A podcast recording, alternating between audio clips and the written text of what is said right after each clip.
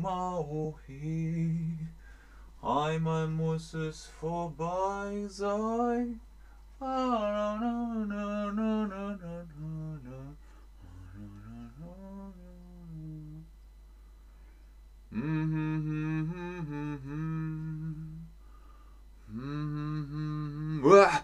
Ah, ihr seid das. Moin moin und hallo, herzlich willkommen zu diesem Stream mit euch, mit Ben, mit Cheddarbuck.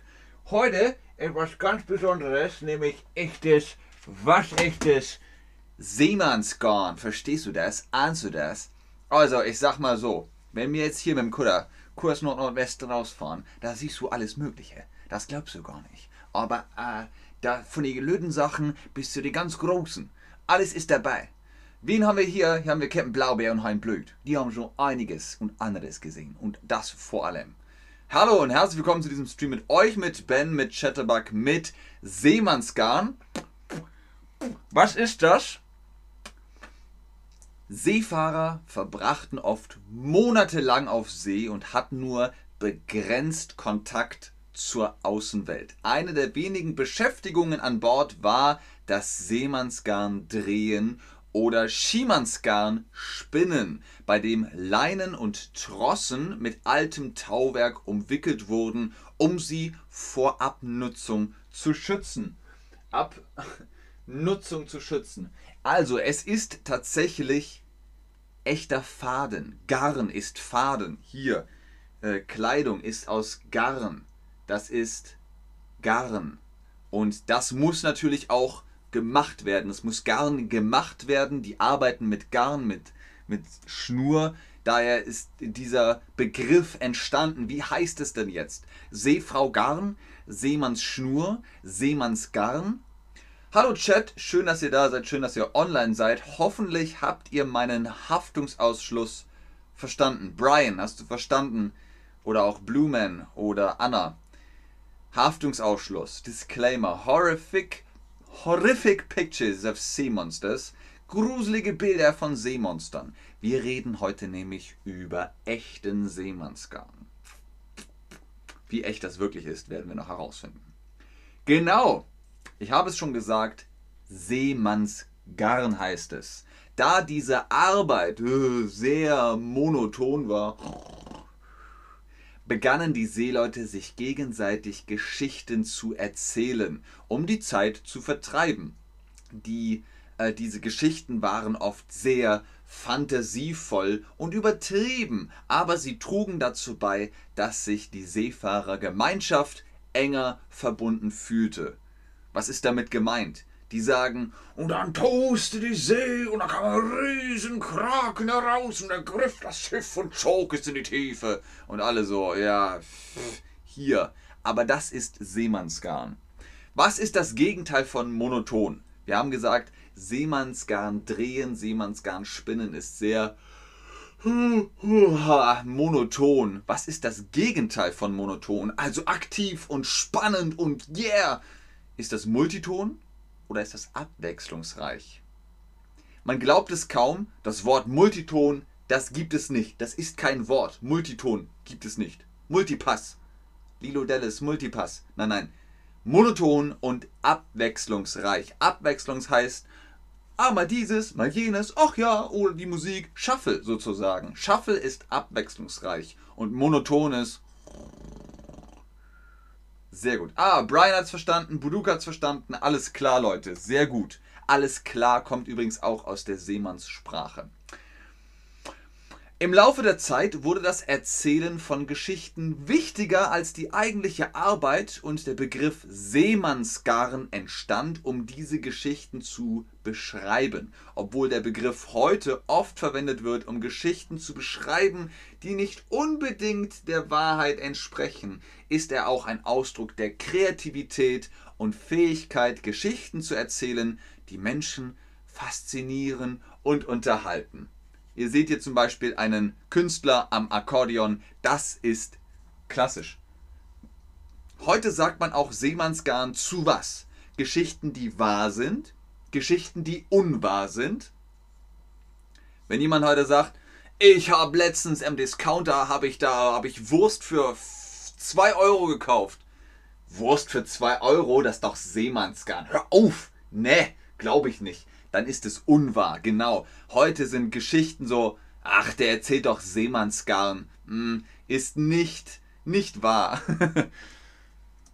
Sehr schön. In der Seefahrerkultur wird das Erzählen von Seemannsgarn noch heute gepflegt und ist ein wichtiger Bestandteil der maritimen Folklore. Die Seefahrerkultur hat im Laufe der Jahrhunderte viele Legenden und Mythen hervorgebracht, die bis heute weiterleben und ein wichtiger Teil der maritimen Geschichte und Tradition sind. Bestes Beispiel das Monster von Loch Ness. Alle wollen Nessie mal gesehen haben. Bis heute lebt diese Geschichte. Fünfmal Seemannsgarn kriegt ihr jetzt heute und danach unterhalten wir uns noch über See Monster. Also da könnt ihr gerne abschalten, aber jetzt erst nochmal fünf Geschichten vom Meer. Das Bermuda-Dreieck.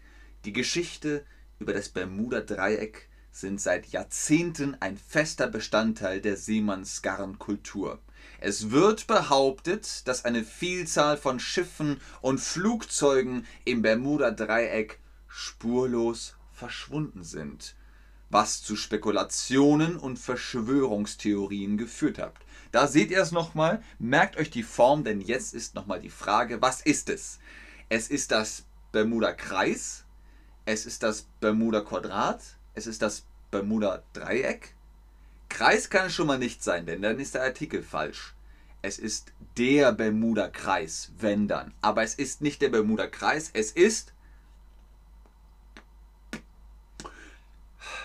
Das Bermuda-Dreieck. Korrekt, genau. Nummer 4. Der fliegende Holländer. Die Legende des fliegenden Holländers ist eine bekannte Seemannsgeschichte, die von vielen für wahr gehalten wird. Es wird behauptet, dass das Geisterschiff auf ewig auf den Weltmeeren segelt und von einem unglücklichen Kapitän geführt wird, der dazu verdammt ist, für immer zu wandern. Das ist der fliegende Holländer. Der Flie... Hm, wie hieß das nochmal? Es kam sogar in Spongebob vor. Der fliegende Dänenmann, der fliegende Holländer, der fliegende Friese. Ganz klar, ihr wisst das, es ist der fliegende Holländer. Sehr gut. Nummer 3. Die Meerjungfrau. Die Geschichte von der Meerjungfrau ist eine bekannte Seemannsgeschichte, die von vielen für wahr gehalten wurde. Es wird behauptet, dass Seeleute sie gesehen haben, während sie auf See waren, und dass sie eine Warnung für kommende Stürme oder Unglücke sind. Also man kann natürlich sagen, ach, die haben Delfine gesehen, doch keine Meerjungfrau. Aber die Menschen sagen, ich habe gesehen, was ich gesehen habe, mit meinen eigenen Augen. Mhm. Sehr gut, genau, Nummer zwei. Emoji Nummer zwei ist die Meerjungfrau, das andere ist der Meermann. Nummer zwei von unserem Seemannsgarn ist die Sirene. Die Sirene. Ähnlich wie bei der Meerjungfrau wird auch die Geschichte von der Sirene von vielen Seefahrern für wahr gehalten. Es wird behauptet, dass diese mystischen Kreaturen die Seeleute in Versuchung führen und sie auf gefährliche Riffe oder Klippen locken, wo sie dann äh, Schiffe zum Kentern bringen. Denkt an Odysseus, der sich an den Mast hat binden lassen, damit sie seinem Gesang widerstehen können. Die Sirene heute ist natürlich anders. In Amerika ist sie so. Und in Deutschland ist sie. Und Achtung, ich meine nicht das Licht. Das Licht ist das Blaulicht. In Deutschland ist es blau, das Blaulicht. Das Martinshorn ist die Sirene. Wenn zum Beispiel, ihr habt doch, wenn ihr in Deutschland wart, den Katastrophenschutz letztes Jahr mitbekommen. Dann äh, geht der, die, die, das Luftschutzhorn los. Das ist die Sirene. Und so ähnlich ist das eben auch auf See. Aber sie singen sehr schön. Sie singen, komm doch, komm zu mir. Und die Seeleute sind dann so, okay. Und Nummer eins ist der Kraken. Der Kraken ist immer noch ein Klassiker unterm Seemannsgarn. Die Geschichte von einem riesigen Kraken, der auf den Meeren lauert und Schiffe angreift, ist seit Jahrhunderten Teil der Seemannsgarnkultur. Obwohl es keine Beweise dafür gibt, dass diese Kreatur tatsächlich existiert, wird die Geschichte von vielen Seefahrerinnen und Seefahrern und Abenteurern und Abenteurerinnen auf See immer noch erzählt und weitergegeben. Hm, vielleicht ist ja doch was dran an dem Film Fluch der Karibik. Wo ist der Kraken? Ihr wisst das. Wo ist der Kraken? Gibt es einen Unterschied zwischen Kraken und Oktopus? Ja. Das eine ist der Tintenfisch, das andere ist ein Kalamar. Richtig, Nummer zwei ist der Kraken. Und jetzt hoffe ich, dass ihr bereit seid für die echten Seeungeheuer, die, die man gefunden hat, die man in seinen Händen halten kann. Richtige Seeungeheuer, da vergeht euch alles. Ihr werdet das Glauben anfangen und aufhören zugleich. Das sind echte Seeungeheuer. Siebenmal Grusel, los geht's. Nummer sieben, das Monster von Rochness. Nicht Loch Ness, sondern Rochness. Es wurde in Rochendale gefunden und deswegen hat man das bei Manchester, hat man so Roch, Rochendale, Loch, Loch Ness, hat man das zusammengebaut. Das Roch Ness Monster, angeblich eine ganz seltsame Abwandlung eines Hechts. Schnell weg! Hurra! Wie heißt das Ungeheuer aber in Schottland? Oh, ich sehe gerade, das Quiz ist falsch. Das Ungeheuer von Rochnes hatten wir gerade gesehen. Das Ungeheuer von Loch Ness ist natürlich richtig und ist auch so. Ihr habt recht, ihr habt recht. Das ist das Ungeheuer von Loch Ness, das Monster von Loch Ness. Sorry, das Quiz, ja, Fehler des Tages. Nummer 6. Der neuseeländische Globster. Nicht viel auf dem Foto zu erkennen. Das Monster aus Neuseeland hätte ein Wal sein können. Wären da nicht die bis zu 6 Zoll langen Haare? Der Globster hat Haare. Welcher Wal hat denn Haare? Der. Hm, wo kam er jetzt her? Der philippinische Globster? Der australische Globster? Der neuseeländische Globster?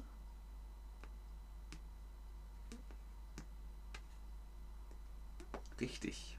Der neuseeländische Globster. Ab jetzt sind alle Quiz wieder korrekt. Nummer 5. Das Meeresungeheuer von Montag. Gruselig. War das Montauk-Monster das Ergebnis von geheimen Tierkreuzungsversuchen? Ich meine, guckt euch das mal an. Das ist im Meer gewesen, aber das ist irgendwie halb Schwein, halb Vogel, halb. Ah! Schnell weg. Das Meeresungeheuer von Montauk, von Montabau, von Cthulhu, Ihr seid alle noch da. Ihr habt alle keine Angst. Das finde ich gut. Ihr seid sehr mutig. Nummer 4 ist der Blob aus den Hybriden. Rippen, Kopf und Haare. Experten identifizieren das Tier als Ringelwurm. Der wird normalerweise jedoch nur 5 cm lang und nicht 5 Meter. Der Blob aus den Hybriden ist richtig groß. Ihr seht hier nur einen Teil auf dem Foto. Wo sind aber die Hebriden? Wo sind die Hebriden? Im Pazifik vor Schottland, im Atlantik vor Schottland oder in der Ostsee? Die Hebriden sind eine Inselgruppe vor Schottland. Richtig, sehr gut. Nummer 3. Das Biest von Tenby. Zum Erschaudern. Pferd, Schwein oder Dachs? Das Biest von Tenby vereint Eigenschaft mehrerer Tierarten. Das Biest von Tenby vereint Eigenschaften mehrerer Tierarten. Autokorrektur. Wo ist der Dachs? Wir haben jetzt hier drei Tiere. Wir haben ein Stinktier, ein Känguru und einen Dachs. Das Biest von Tenby scheint auch wieder eine Kreuzung zu sein. Man weiß nicht, was da alles drin ist.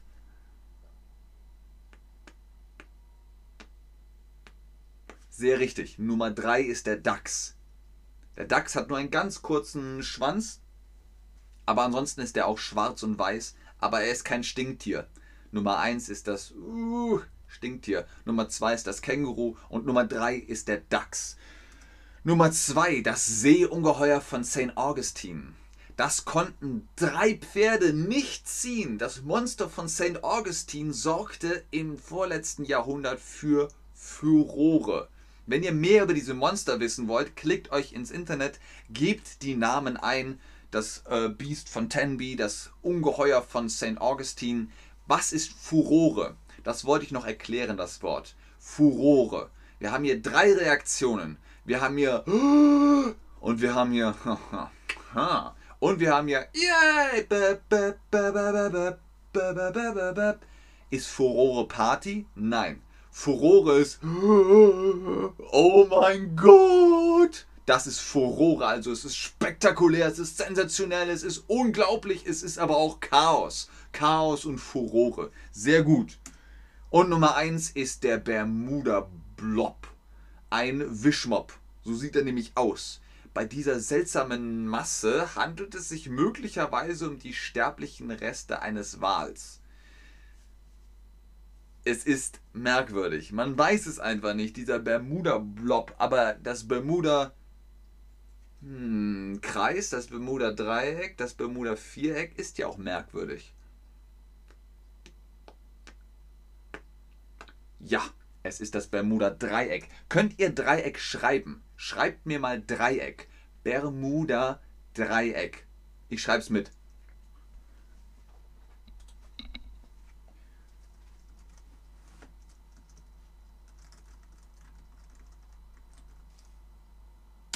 Sehr gut, genau. So schreibt man das. Dreieck. Das ist das Eck. Bermuda Dreieck. Sehr gut, Leute. Ihr habt es durchgestanden. Ungeheuer, Monster, hm, Seemannsgarn. Eine Sache ist auf jeden Fall ein Fakt. Große Hunde sind so. Und kleine Hunde sind so. Chihuahuas und Pekinesen und wie sie nicht alle heißen, die sind immer so.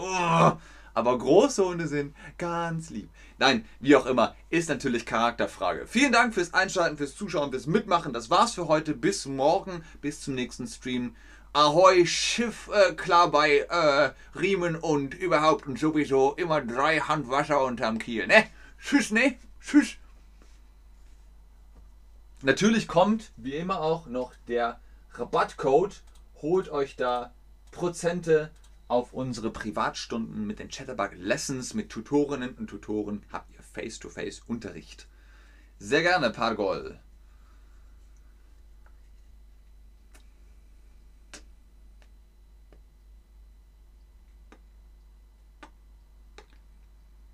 Der Film Der Leuchtturm, The Lighthouse, kann ich übrigens auch nur empfehlen mit Robert Pattinson und äh,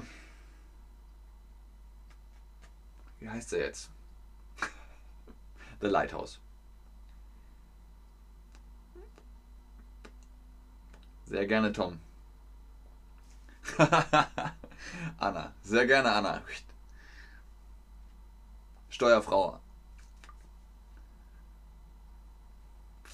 Ahoi, Brian.